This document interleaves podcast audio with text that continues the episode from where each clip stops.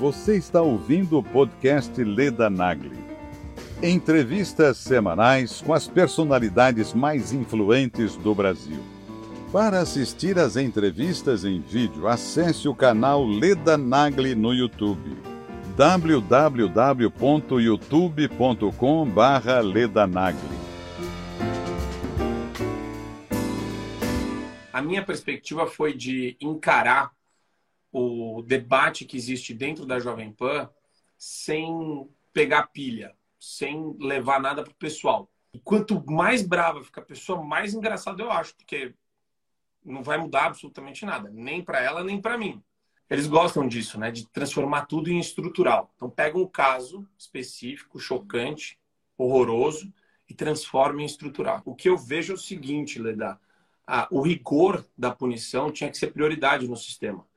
E, na verdade, quando é. você vê os debates que acontecem na Câmara Federal, no Senado é, e no ambiente midiático brasileiro, eles se preocupam muito mais em falar sobre a ressocialização. Cria-se uma, uma visão Foucaultiana de querer entender a perspectiva do criminoso, a motivação do delito e como que isso afeta a sociedade, como ele foi afetado pela sociedade, e começa um papo sociológico que não serve para nada. Que bom que você veio aqui ao canal Leda Nagli assistir mais um vídeo.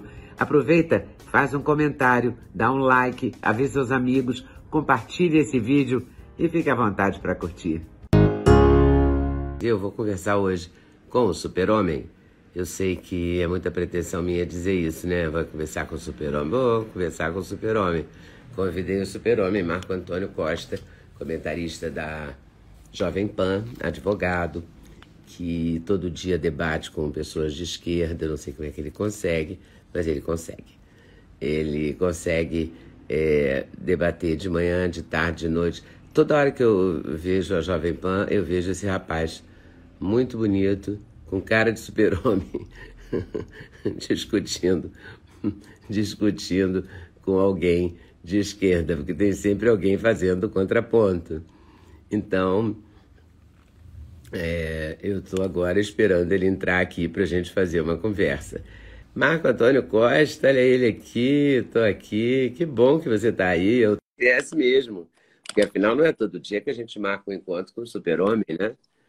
Então, um olhão azul desse tamanho, vai ser um farol. Muito bom isso. Eu vou tirar aqui os comentários só para deixar mais limpa a imagem, porque depois vai para o meu canal do YouTube. Eu gosto que ela vá sem comentários. Porque as pessoas comentam lá, né? Fiquem à vontade, comentem o que quiserem. Mas aqui atrapalha. Boa noite, como vai você? Boa noite, Leda, tudo bem? É um prazer estar com você aqui. Obrigado pelo convite. E eu estou me sentindo mais do que feliz, né? É meio que um sonho realizado poder falar com você. Adoro suas entrevistas. Acho você uma, uma pessoa incrível, fora de série. Né? Sua angústia, a sua, sua vivência, a, os seus insights são maravilhosos. E é uma honra estar aqui. Obrigado mesmo pelo convite. Nossa, imagina. Obrigada eu por você ter aceito. E eu tenho acompanhado você, não sei a que horas você dorme, nem a que horas você malha. Mas pelo que eu noto nas roupas, camisas apertadas que você aparece no, no pânico, você deve malhar bastante, né? Eu não sei a que horas você acorda de madrugada, você malha de madrugada, que horas essa pessoa malha, porque a pessoa fica no ar o dia inteiro? Eu, eu costumo malhar de manhã na, na academia lá do Harmonia. Eu vou. Às vezes não é tão cedo, viu? Tem dias que eu, às vezes, estou muito cansado à noite e eu trabalho um pouco quando eu chego em casa. Daí eu costumo acordar um pouquinho mais tarde e eu acabo acabo indo malhar umas 8 da manhã quando é tarde, mas Nossa, quando eu tô num dia. Quando é tarde, 8 legal, da manhã. Aham. Uhum. Porque. E quando é cedo, tempo, que horas é? 7 horas é o ideal, seis, na verdade, 6 e meia é o ideal. 7 horas é um horário bom já. Já tá legal. Muito bem. E é, e você... é bom, eu gosto. Para mim ajuda muito, Leda, para você começar a pensar Senão eu acho que meu dia fica meio lerdo, fica meio cansativo. Não, você não tem nada de lerdo, porque só o que você sabe de lei e o que você é obrigada a aturar as caras do piperno de deboche e você segura bem, né? E ri e se diverte com toda aquela aquelas discussões e discordâncias? É que eu tento, uh, desde o começo, eu tentei fazer uma. A minha perspectiva foi de encarar o debate que existe dentro da Jovem Pan sem pegar pilha, sem levar nada para o pessoal. E eu gosto muito do. É, são estilos diferentes, né? No Pânico você tem essa, essa pegada de vamos brincar, vamos fazer troça com tudo, né? Não deixa nada passar. Mas tem um papo sério também, tem uma conversa séria. Em vários momentos, inclusive no meio da brincadeira, do primeiro e do segundo bloco ali, daquela primeira hora do pânico, tem muita piada misturada com assunto sério. Eu acho isso fenomenal. E eu é, isso é muito bom, ideia. essa mistura é ótima. É, e eu, eu gosto da ideia das pessoas é, né, serem é, meio que receberem o conteúdo e, e poderem discernir sobre onde que está o humor, onde que está a reflexão e dentro do humor tem muita reflexão. Isso eu acho fantástico por parte do Emílio, por parte da, do pessoal da bancada. Quer dizer, ao mesmo tempo que o pessoal está fazendo uma piada, tem, tem uma reflexão interessante por detrás dela. E, e eu gosto quando quando isso acontece também no jornalismo da Jovem Pan. Porque, Leda, é, tem uns programas que eu acompanho da Fox News, Gutfeld é o melhor exemplo. Ele é, ele é um âncora de um jornal, de um. como se fosse um talk show dele. Acho que passa, não sei se 10 ou 11 da noite, lá. E eu acho fenomenal, porque ele tem essa pegada de fazer é, os editoriais dele com muita brincadeira, com muita leveza. E eu acho que quando a pessoa. E isso tudo tem um porquê, né? A pessoa chega em casa, tá cansada, trabalhou o dia inteiro. A pessoa quer dar risada. Até da desgraça. Você quer rir da desgraça, você quer rir um pouco, às vezes, dos problemas que os Estados Unidos enfrentam. Você não quer ficar naquele negócio meio que um tritura, um moedor de carne constante, onde você está sendo acuado por todos os lados. Então, eu, eu meio que me inspirei nisso para tentar enxergar muita e, e, eu e é meio natural eu enxergo muita graça no piperno é, e eu gosto de brincar nesse sentido com ele às vezes eu chamo ele de comunista de soviético de socialista mas existe um quê de cenografia também porque que nem ele me chama de extrema direita bolsolover bolsominion se eu for mais para a direita, eu caio do mundo. Então ele faz umas brincadeiras também. A gente tem uma espécie de né, paridade de armas ali. Ele não vai para o pessoal, nem eu. A gente fica só nessa, né, nessas acusações aí, meio que estapafúrdias, mas no fundo a gente acaba tendo uma discussão séria sobre todos os temas ao mesmo tempo. Sim, mas ele faz umas caras, ele tem uma cara engraçada. Quando ele, ele faz tem. as caretas, ele fica muito curioso, fica, fica cômico, entendeu? Porque ele Sim. faz muitas caretas. Aliás, é, essa é uma característica, como a Jovem Pan era rádio, muitos dos comentaristas é, não não ficam assim tão concentrados na imagem. Você é bem concentrado.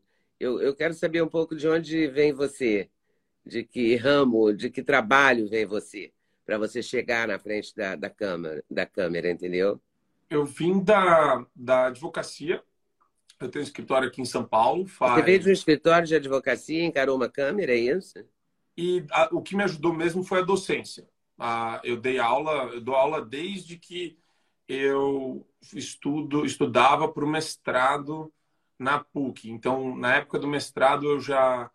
Na verdade, antes do mestrado, eu já era meio que é, monitor em sala de aula. Depois, fui professor assistente lá na PUC mesmo, que é normal, é um é um cargo que não é concursado. Você, quando entra no mestrado, você já entra como professor assistente das matérias de professores que te escolhem para ajudar na aplicação de seminários. Às vezes você dá uma aula e, e você vai meio que enfrentando esses medos, esses receios de falar em público. Você vai trabalhando essa essa essa postura que você vai ter em sala de aula, como você vai se comportar, é, qual é a diretriz que você vai dar para aquele seminário, para aquela aula específica, sem se importar tanto com reações de alguns alunos, porque às vezes a gente fica pensando muito nisso, né, na reação das pessoas e acaba se engessando. E você vai meio que criando essa casca. Aí quando eu, eu saí da graduação, eu fui dar aula em cursinho, junto com o mestrado, enquanto eu fazia o mestrado. Dei aula em cursinho para a OAB durante um tempo. É, então, aí é, outro, é outra é, é outra forma de você se organizar, de organizar os pensamentos.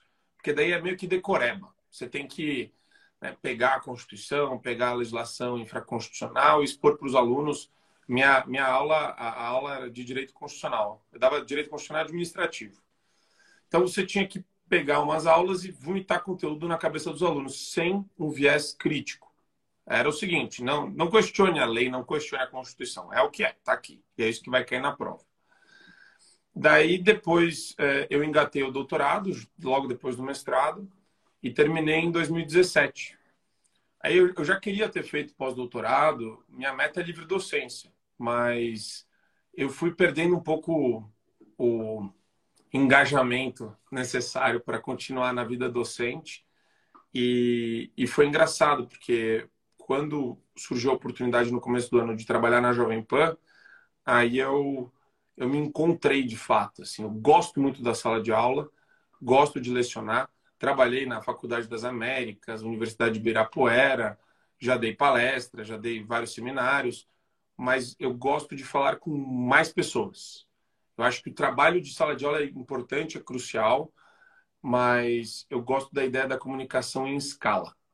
Não sei porquê. É, acho que acabou me, me me trazendo uma sensação melhor de que eu posso talvez fazer uma diferença dentro de um ambiente que eu considero de guerra cultural. Eu acho que a gente vive hoje um conflito constante entre progressistas e conservadores, direita e esquerda. Eu quero falar sobre isso, quero falar desse dessa dessa dicotomia, dessa coisa direita e esquerda na, na universidade. Você fez mestrado, doutorado, então você viveu vários momentos dessa desse embate, digamos assim. Mas eu quero falar um pouco, eu quero continuar a entender, eu quero entender como é que você sai de uma sala de aula, sai de um, cara teórico, né, de teoria, mestrado, doutorado, repetição e tal, e entra na comunicação e entra bem. Porque eu observei desde a sua entrada, a, a, comecei a, por, por vício mesmo, eu vou fazer 50 anos de carreira o ano que vem. Sem querer, eu estou olhando, estou prestando atenção, entendeu? É, eu não quero prestar atenção. Mas eu, eu presto. Quando eu vejo, estou falando sozinha. Nossa, que horror. Como é que fala desse jeito? Entendeu? Não, não só no conteúdo, mas também na forma, porque é o meu métier, né? E eu não me lembro quem que você substituiu. Foi o Adrilles? Na verdade, foi o seguinte. Eu entrei num programa à noite chamado Top of the Hour, que era das 10 às 11. Aí eu fazia comentários durante o programa inteiro, que era um programa de notícias do dia. Aí eu comecei a tentar aparecer nos programas da tarde. Falei com os produtores de programas à tarde e consegui encaixar um espacinho no headline, que era na, na hora do almoço, mais ou menos umas duas da tarde. E aí começaram a aparecer convites para eu participar de outros programas. Né? Aí me chamaram para fazer uma ponta num dia que tinha faltado alguém no Morning Show. Daí eu fui. Daí começaram a me usar para escala. Aí foi um dia Jornal da Manhã, aí tinha Jornal Jovem Pan, começaram a me usar em toda a escala. No, no, logo no começo, aconteceu do Adrilles é, ser cancelado. Né? Aquela coisa ridícula que aconteceu com ele, que não tem nem pé nem cabeça. E era no programa Opinião. Só que no dia seguinte do cancelamento dele, aliás, foi exatamente isso. No dia seguinte do cancelamento dele, eu fiz um dia o Morning Show, só que logo depois eu entrei para o 3 em 1 fixo. E o Morning Show tentaram colocar outras pessoas lá para substituir o Adriles. Então nessa eu entrei no 3 em 1. Daí, algum tempo depois, o Opinião voltou. E daí eu entrei na grade do Opinião para debater com o Piperno, que era o Adriles que debatia com ele. Yeah. E daí uh, teve aquele episódio da Kalina que saiu de férias. A Kalina saiu de férias do, do Pânico e eu entrei para substituí-la. E por, por ocasião do destino, eu acabei é, ficando no nesse meio que segundo quadro dentro da primeira hora que a gente faz, que a gente dá as notícias, porque eu dou as notícias e comento. dando minha visão a respeito delas. Uma opinião crítica, óbvio. E eu acho que foi mais ou menos assim. Daí o pessoal, o Eric, o Alba e o Delari, a gente criou uma relação muito legal de amizade e eu também faço mais um podcast. Então foi, sabe, foi permeando. No meio de tudo isso, eu estava dando vários jornais, então foi fui para cima, já fiz todos praticamente. Jornal Jovem Pan, Jornal da Manhã, na hora do almoço tinha um Headline News Sim, que era de... A impressão que eu tenho é que você dorme lá, inclusive. É, agora diminuiu. Eu tenho quatro programas, mas mesmo assim é, é Poxa, é bastante. Só... É, então, é bastante. Eu, eu, eu, eu, sei que é bastante até por conta do, dos horários e da, eu nunca me senti tão drenado em termos de energia. É, sabe, eu advoguei bastante já quando eu era advogado, quando eu era advogado, quando eu advogava em escritórios grandes no começo da carreira, eu ficava às vezes até madrugada trabalhando. Só que aqui a intensidade é muito maior, porque você está ao vivo, porque você está é, debatendo e o debate ele exige muito de você, porque se você dorme no ponto, às vezes o seu debatedor ele vai lá e massacra, te massacra. E a adrenalina é muito interessante. Né? É, exatamente. É saborosa. Ela, ela move teu organismo de uma outra maneira, eu suponho, diante de, de um escritório de advocacia, por mais fascinante que seja a causa, é, a adrenalina do ao vivo, sobretudo, é muito legal. É muito legal. E é viciante. Você começa é. a gostar daquilo. E, e é, é melhor coisa que a por exemplo, na sala de aula eu tinha isso, sabia?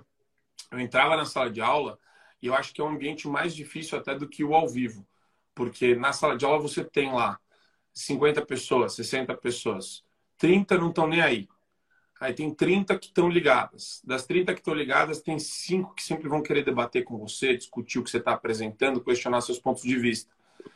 E tem o pessoal que gosta de você, mas que não vai falar que gosta de você para não parecer para o resto da sala que tem a mesma opinião que o professor, que às vezes ninguém gosta. Então você fica tentando acordar os 30 que estão dormindo lá atrás, convencer os cinco de que a sua posição tem lastro, tem fundamento teórico e está correta, e ao mesmo tempo engajar o resto do pessoal no meio de tudo isso. Então é, é uma dinâmica muito cansativa Credo. também. É. Deve Mas levar é- exaustão a pessoa. É, eu, eu saía da. Mas isso porque eu levava muito a sério a, a docência e o ambiente de sala de aula. Tem Mas é um professor jogo que de chega sedução lá, também. escreve na lousa e tchau. Não é um jogo de sedução também? Sim. Você, você cria, é, pelo menos você tenta criar um ambiente de é, curiosidade para o aluno ir atrás da informação. Mas muita gente, eu vou te falar, é muito difícil isso, viu? Muito difícil. Aí cabe o seguinte: você é um conservador. Sim, Você estava num ambiente progressista, digamos assim, completamente. não é? Com a cabeça feitíssima, aí, tudo filho do Paulo Freire. Como é que você você administrava isso? Você O tinha que- rejeição? Você sentia a rejeição? Você ficava. Porque você tem o, o nariz empinadinho, então eu não sei como é que você. é, se você ficava meio assim, sabe? Não tô nem aí. Sempre na esportiva. Para mim, o segredo foi sempre levar com ironia.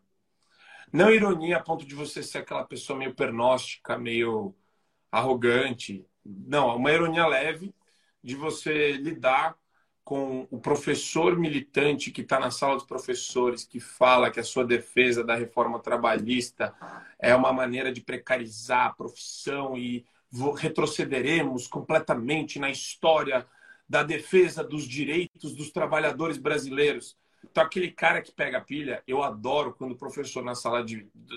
Eu estava conversando com um professor de direito constitucional na minha frente.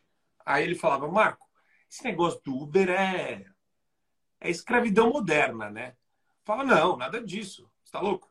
Desde quando você viu um trabalho onde você não precisa fazer entrevista de emprego, fazer entrevista para ser, para realizar a contratação, você precisa de um carro que você pode muito bem fazer um aluguel e começar a pagar depois que começar a faturar. Então, quer dizer, é uma oportunidade ótima para quem está precisando né, de um período para pagar a conta, se readequar, se, se, se consolidar financeiramente, pelo menos, durante, às vezes, uma demissão que aconteceu repentina. Então é ótimo. Isso daí não existia. Às vezes entre, entre trabalhos, entre empregos. É, entre empregos, entre trabalhos, situação difícil.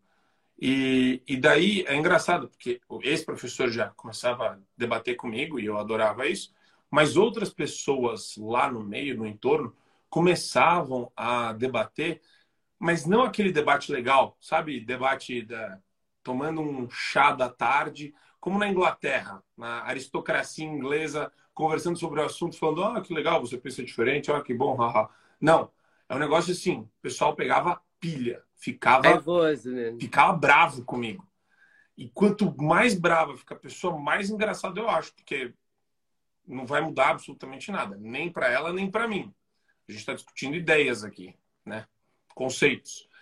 E então eu sempre, eu sempre fiz muito isso com aluno e com um professor, com não importa o nível da pessoa, porque eu sempre levo muito a sério o que todo mundo fala. Pode ser o porteiro, pode ser o professor livre docente da USP. Quando eu estou conversando com a pessoa, eu levo ela a sério. Inclusive, eu tento responder várias mensagens que eu recebo no Instagram. Eu levo todas as mensagens a sério. Tem gente que acha que é um estagiário meu que responde. Não, é, eu tento responder, é muito difícil, mas eu tento. E, e, e, eu gosto disso. Então, sempre que vinha uma crítica muito pesada na minha direção, eu, eu devolvia de maneira leve. Nunca engrossei, nunca fiquei, nunca criei um atrito pesado dentro do ambiente acadêmico. Foi sempre assim. Porque todos os meus colegas professores de direito, 95 5%, vai, tô sendo generoso. Uhum. Tudo esquerda. Sou amigo de é. todos. É. Sou amigo de todos. A Janaína Pascoal fala isso. É. Que era assim, assim, o ambiente dela. Tá tudo bem. Eu, eu, dou risada. Meu amigo fala que vai votar no Lula, a gente dá risada. Estamos tomando uma cerveja, eu dou risada com ele. Por quê? O que, que adianta? Inclusive, ele é parceiro de negócio, recomenda caso para o meu escritório e vice-versa, eu recomendo caso para ele, porque ele é da área penal eu sou da área empresarial, então existe uma troca muito muito produtiva entre nós. Por que, que eu vou ficar preso só na dinâmica da ah, então você é petista, então não falo mais com você? Não, não tem porquê. Quer dizer, a gente dá risada. Um dos professores mais legais que eu conheci, ele tem um viés de esquerda raiz bem forte, e é juiz federal. Adoro ele. A gente se diverte, é um cara super simpático, super querido. Então, eu acho que dá assim, é, é, é legal também para você conhecer o outro lado. E quanto mais você conversa, mais você também. E aí não é, não é que eu estou fazendo um trabalho de campo de investigação para procurar os subterfúgios dos argumentos dos esquerdistas. Mas quando eles estão conversando com você, apresentando a visão de mundo deles, sem estarem armados, eles às vezes soltam algumas fraquezas dos argumentos que são expostos e alguns problemas técnicos aí que eles num debate oficial tentam esconder. Então você você sempre, sabe, é uma coisa que você. Você, você se aproveita disso, você, fica, você é tão atento que você capta isso, né? Você capta, e daí vai, quer dizer, mas você percebe que a esquerda identitária tem muita gente da própria esquerda que não gosta do identitarismo, que não gosta desse negócio tribal de ficar dividindo a sociedade em vários grupelhos diferentes, jogando uns contra os outros. E, e, e, isso daí vaza assim no meio do discurso deles. Só que às vezes, quando vem uma situação é, problemática de âmbito é, nacional, como a gente viu agora, o caso do estuprador, ou um caso de, às vezes até uma coisa bem mais leve, de gordofobia, que eles inventaram esse negócio de gordofobia, daí eles posicionam publicamente. Então você vê que para fora eles defendem uma coisa, mas que para dentro eles não acreditam tanto, eles não têm convicção porque não tem fundamento teórico, porque não tem. É, por exemplo, agora no caso do anestesista, estão falando em patriarcado opressor. Eu vi posts que você não tem ideia, Leda. É um negócio pesadíssimo, assim. É, assim? Querendo insinuar que todos os homens, para onde você olhar, para qualquer lado, toma cuidado. É tudo estuprador em potencial. Então são coisas assim insanas. E você vê o pessoal fazendo posts e memes e isso viralizando na internet em uma rapidez absurda. Então eles eles gostam disso, né, de transformar tudo em estrutural. Então pega um caso específico, chocante, horroroso e transforma em estrutural. Então todo, ó, esse cara aí, você acha que ele é um monstro? Não, não é monstro não. ele é o teu amigo da esquina, ele é o teu amigo da balada. Eles gostam de generalizar, espalhar, para criar esse clima de ah, então tá, então, poxa, isso eu, eu vou assumir que essa afirmação sua é baseada num dado empírico. Então, portanto, existe racismo ou, nesse caso, patriarcado estrutural, machismo estrutural. É, é uma maneira que é o que eu gosto de enfrentar no dia a dia, de falar, gente, é só você entender, se você pegar as evidências e os estudos, isso que eles falam é uma coisa muito fraca e a maioria deles também não acredita nisso. A grande maioria não acredita nisso, sabe que é só discurso político. E alguém defende o aumento da pena, por exemplo? Porque no caso desse médico estuprador, eu fiquei, eu fiquei muito impressionada. Quer dizer, todo mundo ficou, né? Porque é chocante uhum. a história. Mas eu fico pensando que daqui a pouco dá um sexto da pena, daqui a pouco, caso ele seja condenado. Alguém, ninguém venha com doença, né? Ah, coitadinho e tal. Não, acho que não vai caber aí, né? Mas vai ter uma turma que vai falar em doença. No caso de doença, aconteceria o que aconteceu com champinha. Pode ser até pior, porque daí você não tem limite para aplicação daí, não é da medida de segurança que se chama, né? Não é pena. Então, para a pessoa pro, completamente ensandecida, você tem uma medida de segurança para o louco, para o tresloucado, né? Pois é, mas aí agora... você não pune, né? Ou pune de uma maneira mais hospital, leve? Vai ficar sedado, que nem o Champinha tá. O Champinha é uma... continua preso? Qual é, qual é o fim tá, dele? É medida de segurança, Hospital Psiquiátrico do Estado. É, vamos só resumir aqui rapidamente. O Champinha é, sequestrou e estuprou uma menina e matou o namorado, não é? Uma e jovem matou. matou o namorado.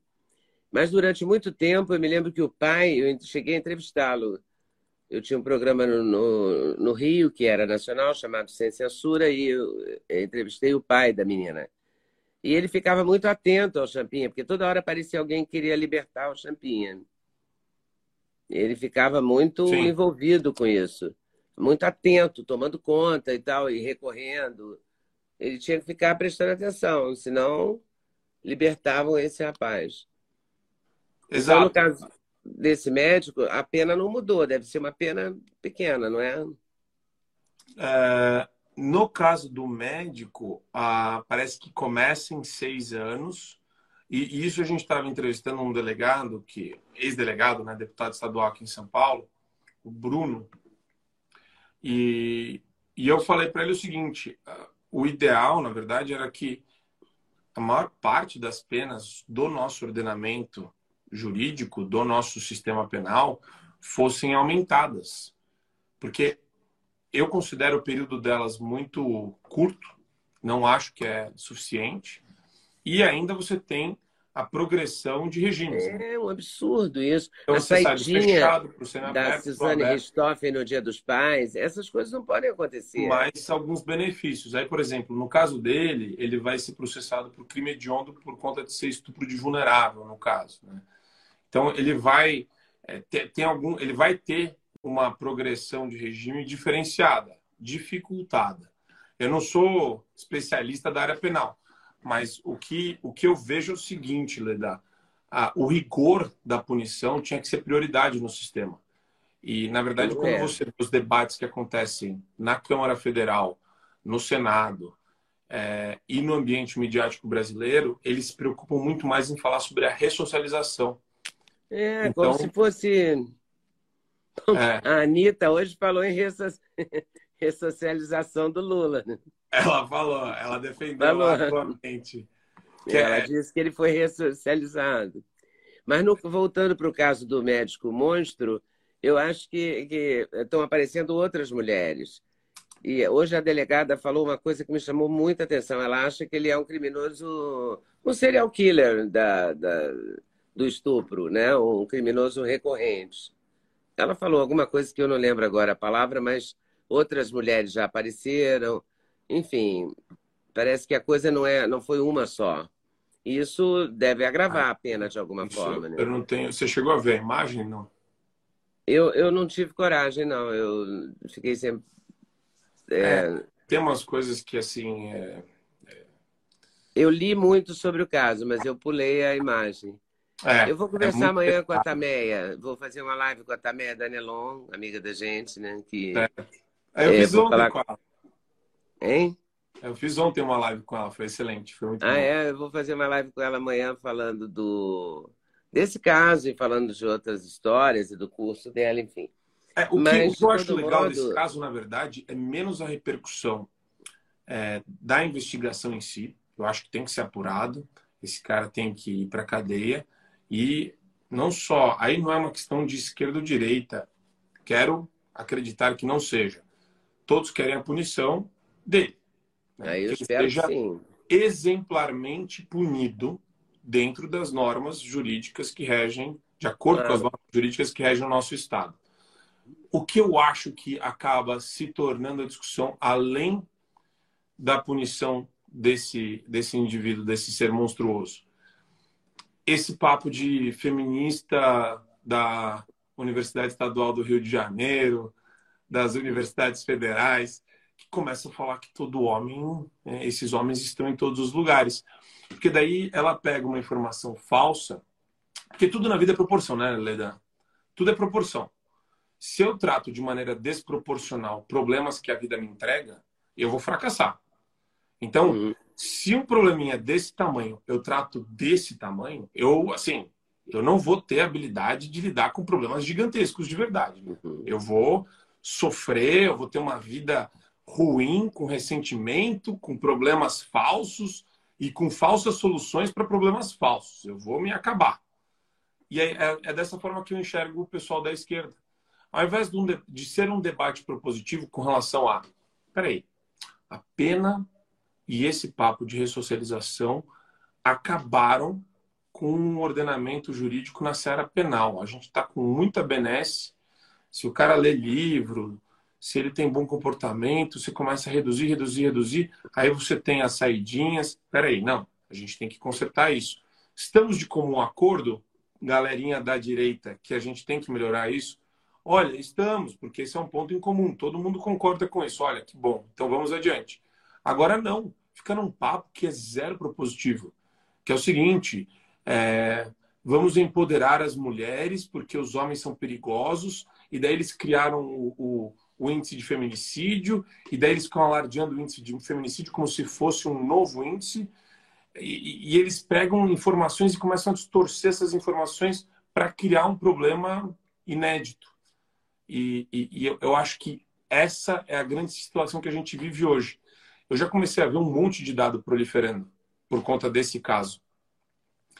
Uh, o Guga Noblar falou no Morning Show que hum. uma mulher é estuprada a cada 10 minutos. Não sei é... onde você esse dado.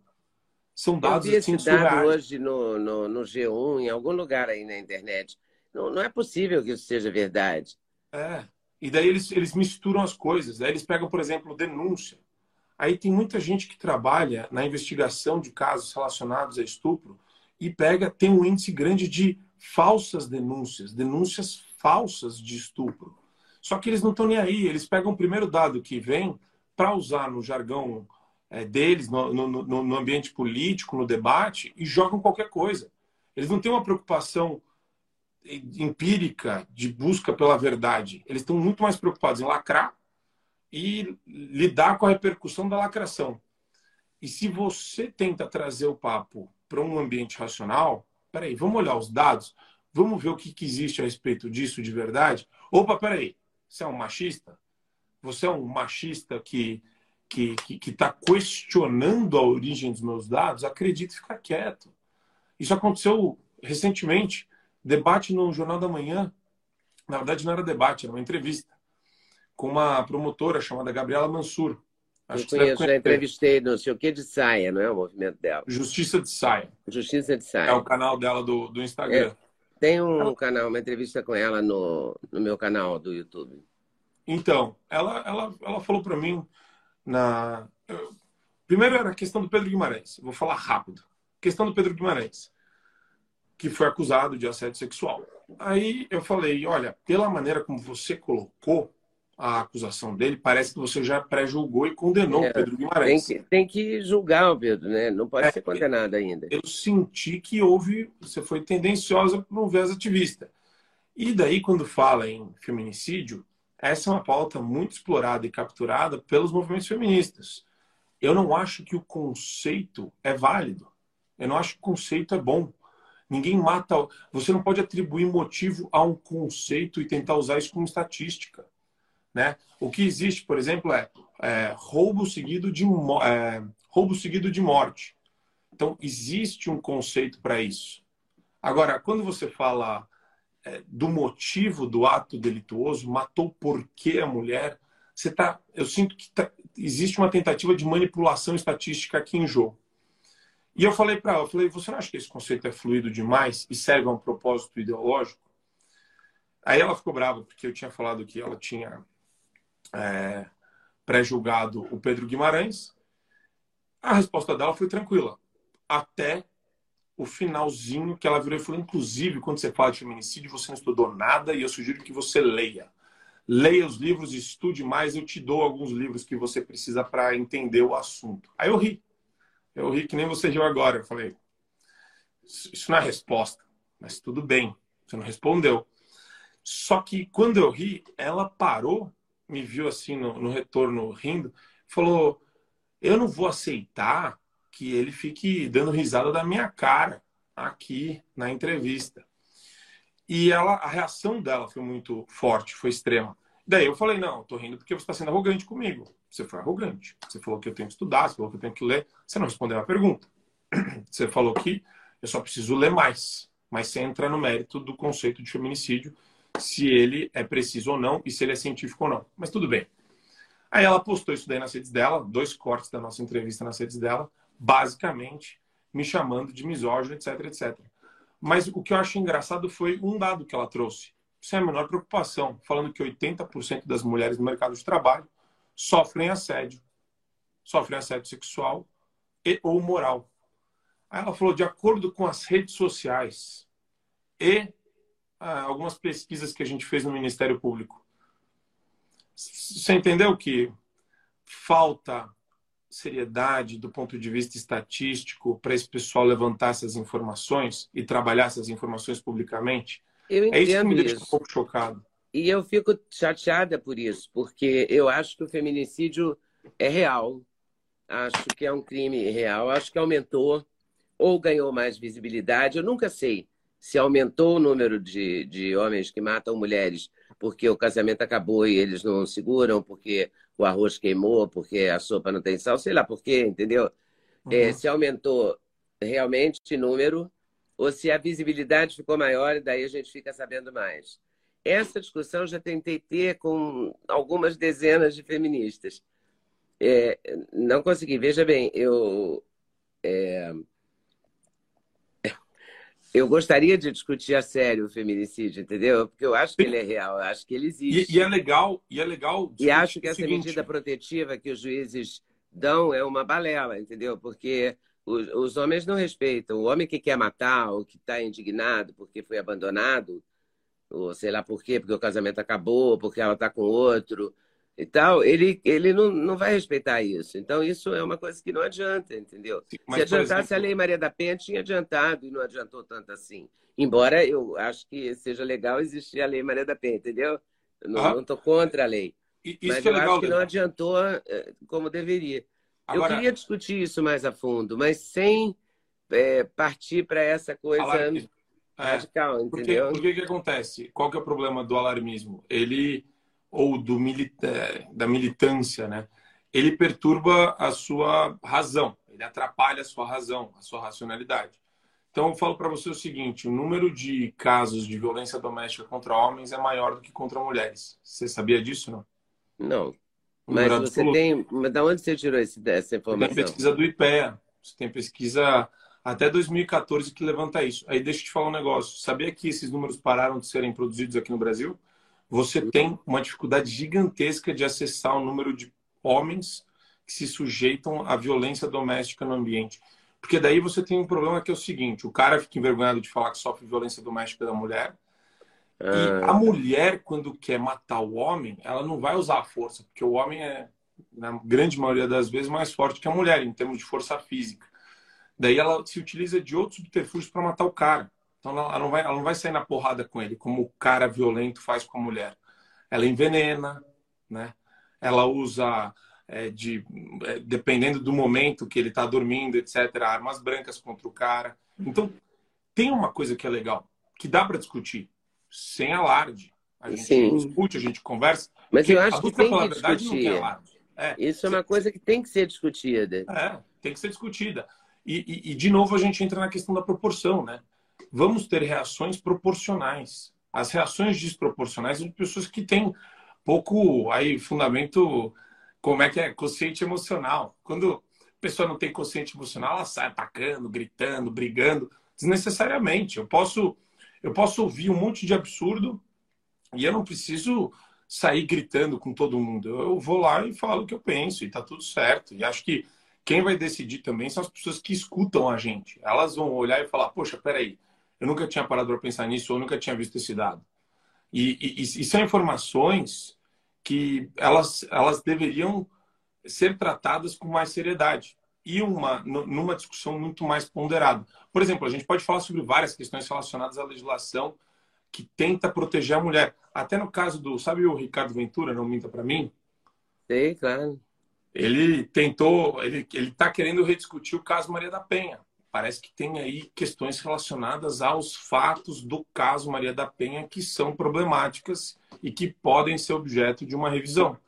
Só que aí você fala, ah, é, o pessoal quer sempre tratar qualquer situação dessa como um revisionismo histórico e atrelando a negacionismo, né? Então, ah, ele é um negacionista do Holocausto por causa disso. Não, você fala, ele tem motivo para isso. Aí você vê o que ele está falando da Lei Maria da Penha, tem um fundamento, tem um propósito, mas o pessoal não dá espaço para alguns debates. Eles são meio é, tabu. Esse hoje. debate da Lei Maria da Penha eu acho difícil de acontecer com é. equilíbrio. É acho difícil. difícil. Acho que esse é... vai...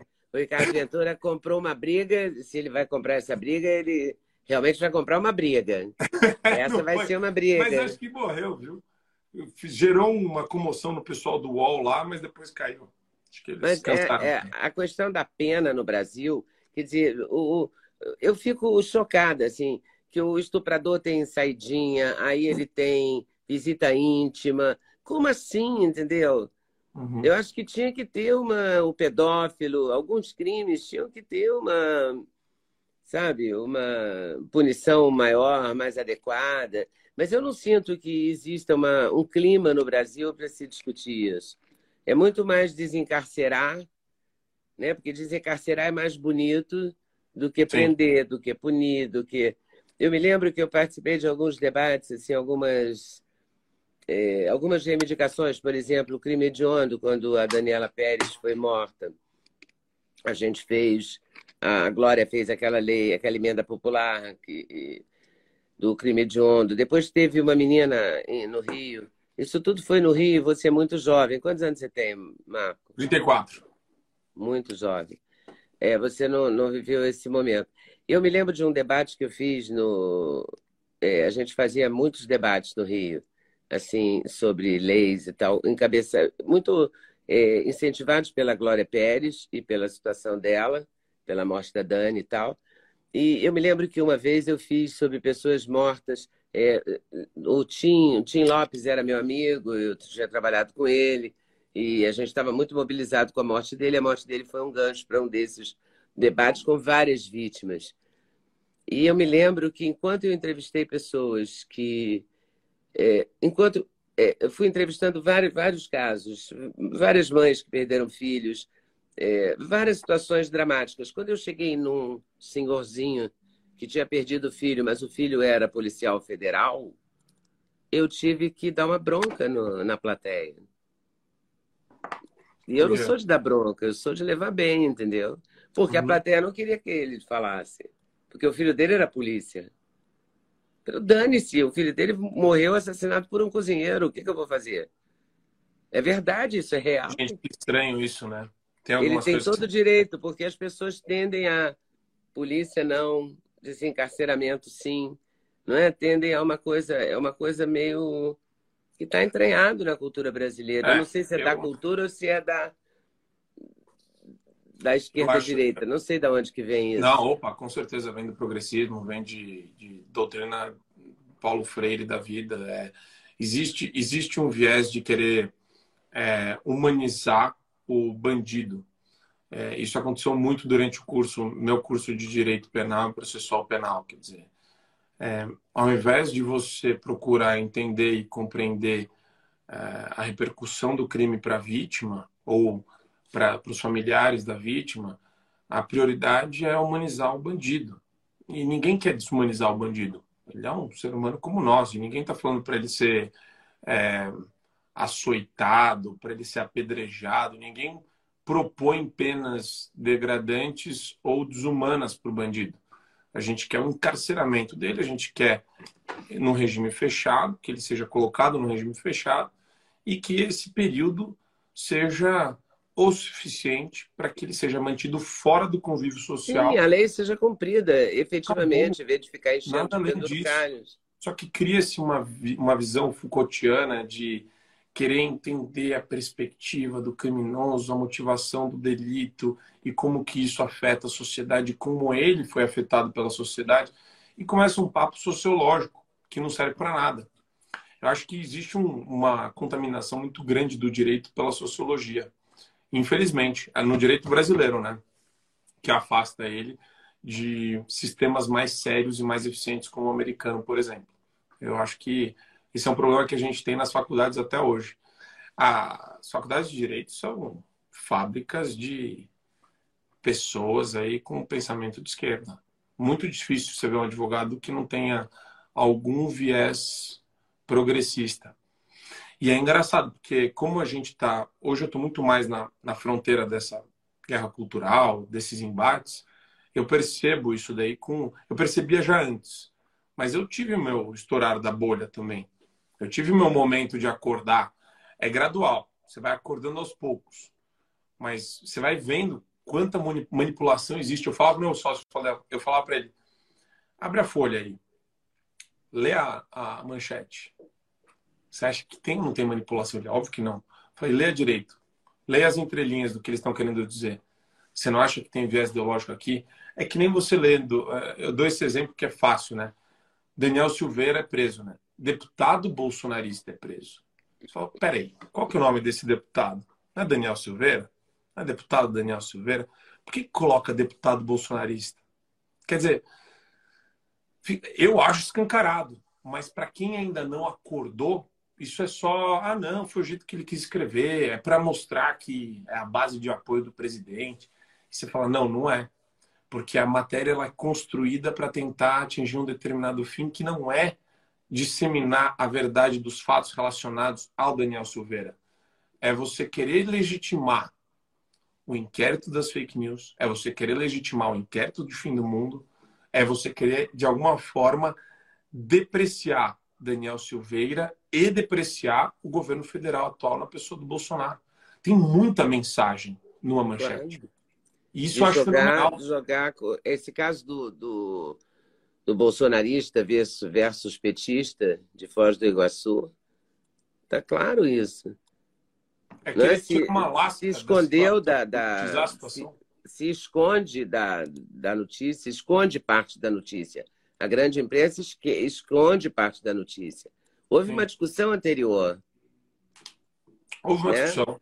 Os fatos ainda estão são objeto de averiguação. É Tem claro, mas, mas houve várias coisas. Ele chegou com o carro, a mulher tinha sido convidada. Aí ele chegou, não gostou, eh, reclamou, falou, deve ter falado um monte de impropério, outro jogou um monte de pedra. Houve uma discussão anterior. Uma discussão assim, sai, vai pegar uma arma, outro volta com uma arma. É. Entendeu? A culpa não é da arma. Nem Só que daí é engraçado. Bolsonaro que fez um bolo com um revólver em cima. Porque ele também não ia adivinhar que, dois, que, um, que duas pessoas iam brigar numa festa de aniversário no dia que ele fez um bolo com um revólver em cima. Mas aí tá. Mas essa associação, você entende o que eu quero dizer? Uhum. Que ontem a gente viu isso. Hoje no Twitter tinha para tudo que é lado isso. Bolo do Eduardo Bolsonaro e essa história, entendeu? Mas é que nem o Pipano trouxe no 3 em 1 o Bolsonaro falando vamos metralhar esses petistas lá atrás, do discurso de campanha, lá de 2018, salvo engano. E ele trouxe a afirmação sob um pretexto literal. Falei, ah, peraí, pelo amor de Deus. Então agora a gente vai transformar isso em discurso de ódio. Aí o que, que sai na Folha hoje? Ele falou isso ontem. Aí sai na Folha hoje. Opinião Folha. Né? Discurso de ódio do Bolsonaro, vamos metralhar a petistada da esquerdalha, é o motivo das circunstâncias terem se acirrado hoje no ambiente político brasileiro. Então, é, eles, quer dizer, dá para saber como eles pensam. Agora, o meu papel às vezes é denunciar a, a quantidade de demagogia que é realizada em prol desses discursos, porque para mim, para mim, a, a, antes da gente entrar, parece que o Bolsonaro, eu estava vendo um vídeo, não fui checar para ver se era verdade, mas parece que era o Bolsonaro no telefone com a família é, do é, assassinado. Eu não, eu não consegui entender rigorosamente é. nada do que se disse, porque o áudio é péssimo. Mas é. era um deputado do, acho que até do Rio de Janeiro, que eu não conheço, mas sei que é, segurando um telefone e parece Isso. que o irmão do, do rapaz o irmão do é, rapaz com a família. Assassinado vai é, é, bolsonarista e vai ser recebido pelo Bolsonaro, alguma coisa nesse sentido. Isso. Aí o que acontece?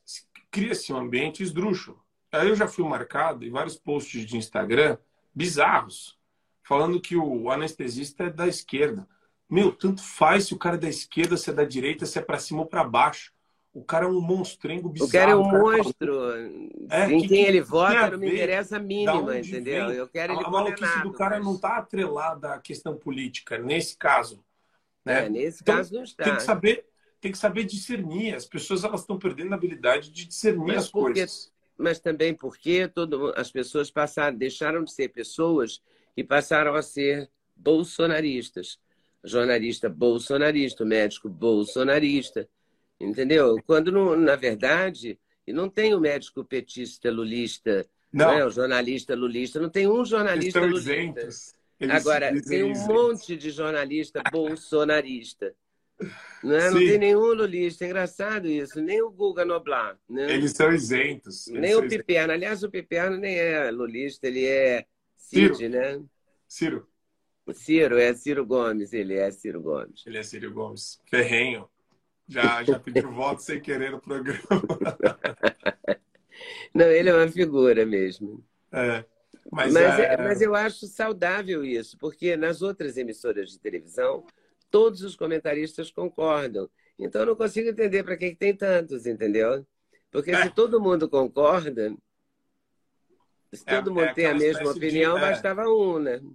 Você fica, você fica preso numa, numa mesa onde todo mundo. Parece aquele aquele sofá da Fátima Bernardes.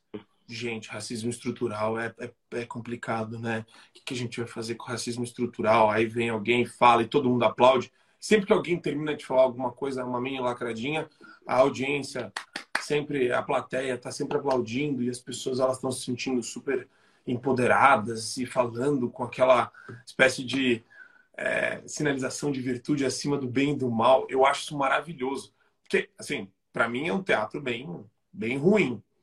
Mas tem apelo isso, né? As pessoas ainda consomem isso muito. A Jovem Pan está crescendo muito em termos de audiência por conta do por debate, isso. do embate. Por permitir o debate. Por permitir o debate. Mas eu acho engraçado que muita gente da audiência não percebe isso, sabia? Eu recebo muita mensagem.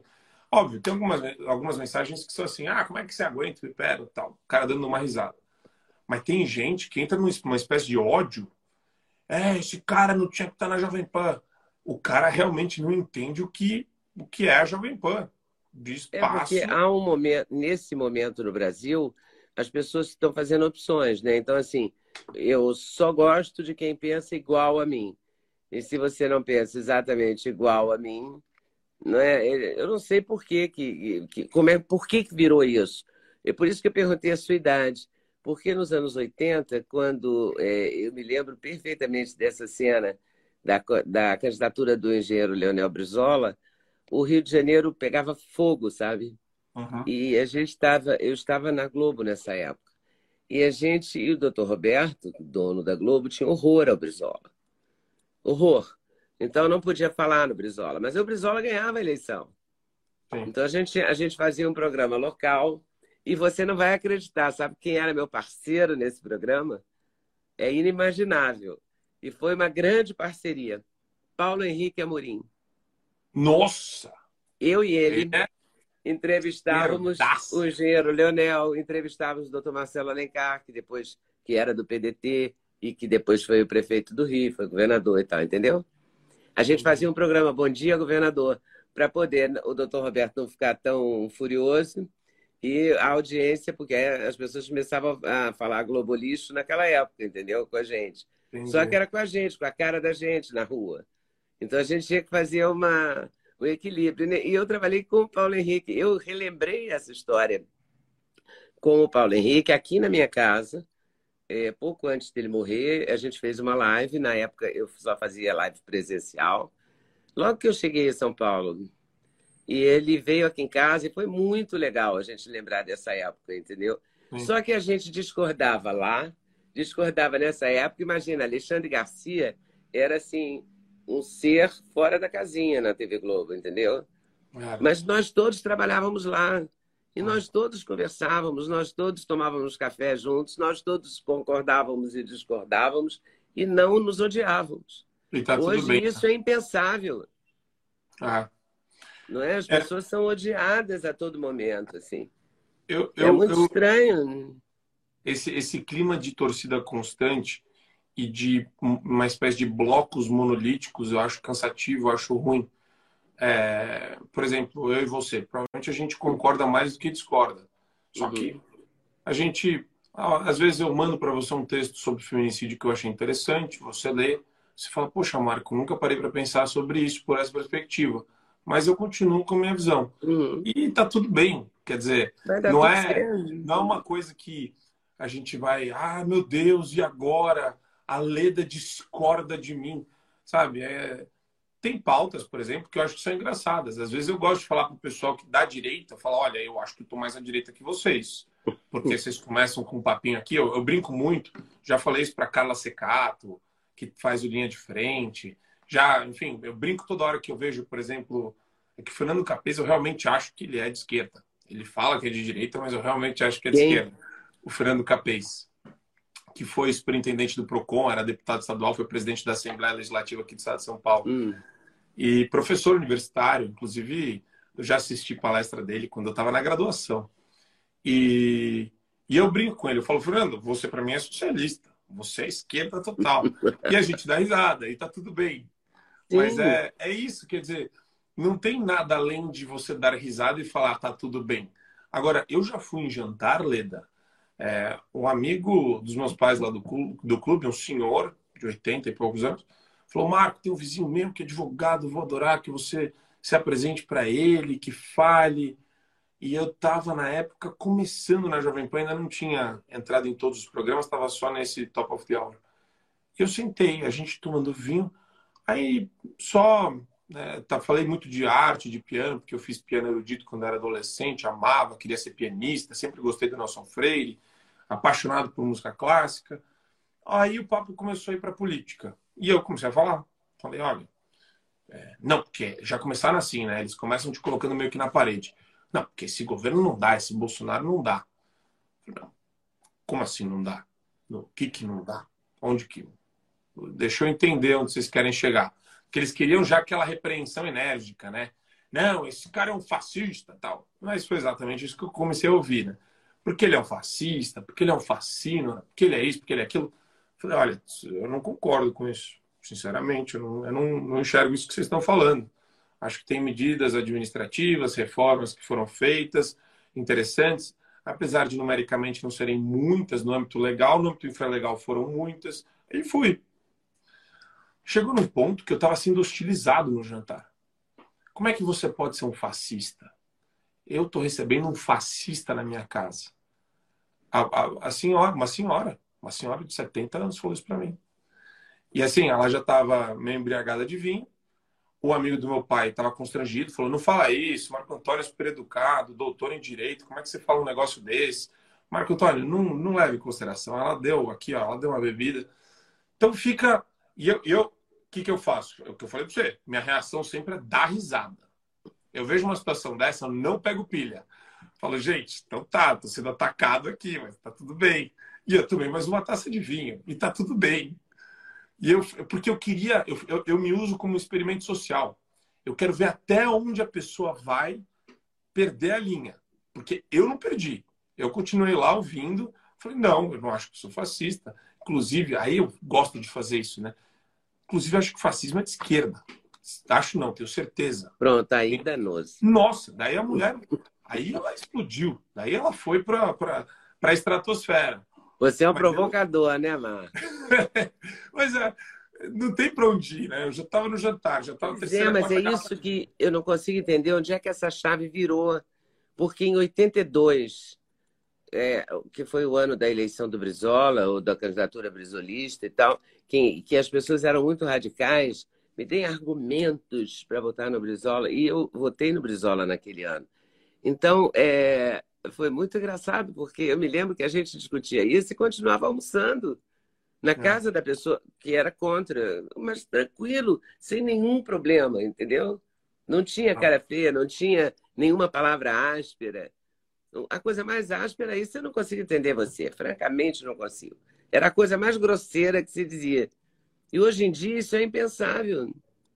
Eu acho, Leda, que talvez tenha a ver com a dimensão que as redes sociais trouxeram para tudo.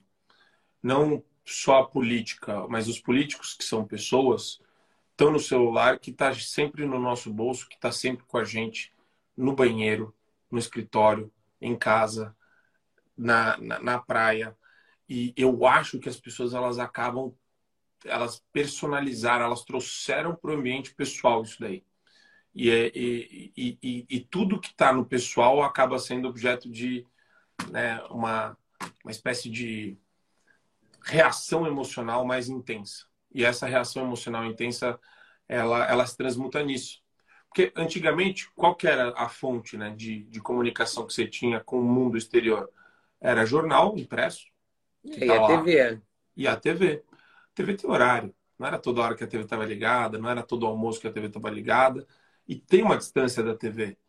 Aqui você está seguindo político. É, você aqui tá você está carregando com você. Está tá no teu bolso, Bolsonaro está é. no teu bolso, o Lula está do outro lado, e ao mesmo tempo você está com todos os jornais te mandando push. Tem 300 push do dia inteiro. Tua cabeça está sendo bombardeada. Chega num ponto que você fala, pô, sabe, vir, vir, fez parte da sua família, assim, é, tá, é uma extensão sua. É. Não sei, acho que ainda vai ser objeto de algum estudo isso daí, mas. Eu acho que vai ser objeto e tem que ser, porque é um fenômeno, sem dúvida. É um fenômeno. Né? Se você, sei lá, eu acho que. Porque assim como você está no restaurante e alguém vem te cumprimentar porque viu uma entrevista sua ou porque gosta da, da maneira como você trabalha, isso deve acontecer com você, também tem gente que te olha feio. E eu não Sim. sei, nesse ano, nesses, nesses 40 e tantos dias, 50 e tantos dias, sei lá quantos que faltam para a eleição, eu acho 80? que isso pode. 80? Isso pode se acirrar muito, né? Vai, pode, vai acirrar. Pode dar em muita piorar. confusão, pode dar em muita encrenca. Vai piorar. Eu estava com a Drilly jantando esses dias, depois de uma festa, inclusive. Aí veio um cara fazendo um L assim na nossa cabeça e ele falou alguma ofensa, proferiu alguma ofensa e a gente eu demorei para entender o que estava acontecendo. Quando eu vi o cara estava falando e saindo hum, assim se quisesse agredir com certeza ele conseguiria agredir a gente porque eu não estava prestando atenção o Adriano estava distraído lendo o cardápio. É, é uma situação estranha assim. é, é estranho. É muito daí diferente galera, eu nunca fui favorável a isso. Eu acho que se você tem a sua vida privada, você está no restaurante, Ciro Gomes sentou do meu lado. Eu não vou ficar enchendo o saco do Ciro Gomes. Lula sentou do meu lado direito. Eu não vou encher o saco do Lula. Claro sabe? Não. Uma coisa é o cara que está lá. Eu não vou ficar criando, vou pegar o celular, começar a filmar, hostilizando o cara. Acho isso daí é totalmente errado, para qualquer lado. É verdade, para qualquer lado. Deixa o cara, você não vai mudar Mas nada. Mas tá difícil, tá, tá complicado. É para você. Ah. Acho que esse momento é um momento que tem que, sei lá, deixar todos os. tudo ligado. Entendeu? Tem. Ligar todos os neurônios nessa, nessa guerra. Ô Marco, adorei, mas a gente já passou total da hora. Daqui a pouco o Instagram corta a nossa live e eu quero colocar no meu canal do YouTube. Mas também quero conversar com você outras vezes, pode ser? Claro, claro, Leda. Obrigado, obrigado Oba. pelo carinho, pela conversa, adorei. E... Obrigada eu. Às vezes eu falo muito, viu? Pode me cortar. Mas é bom. Eu, eu gosto quando fala muito. Aliás, eu te chamei para isso, para você falar.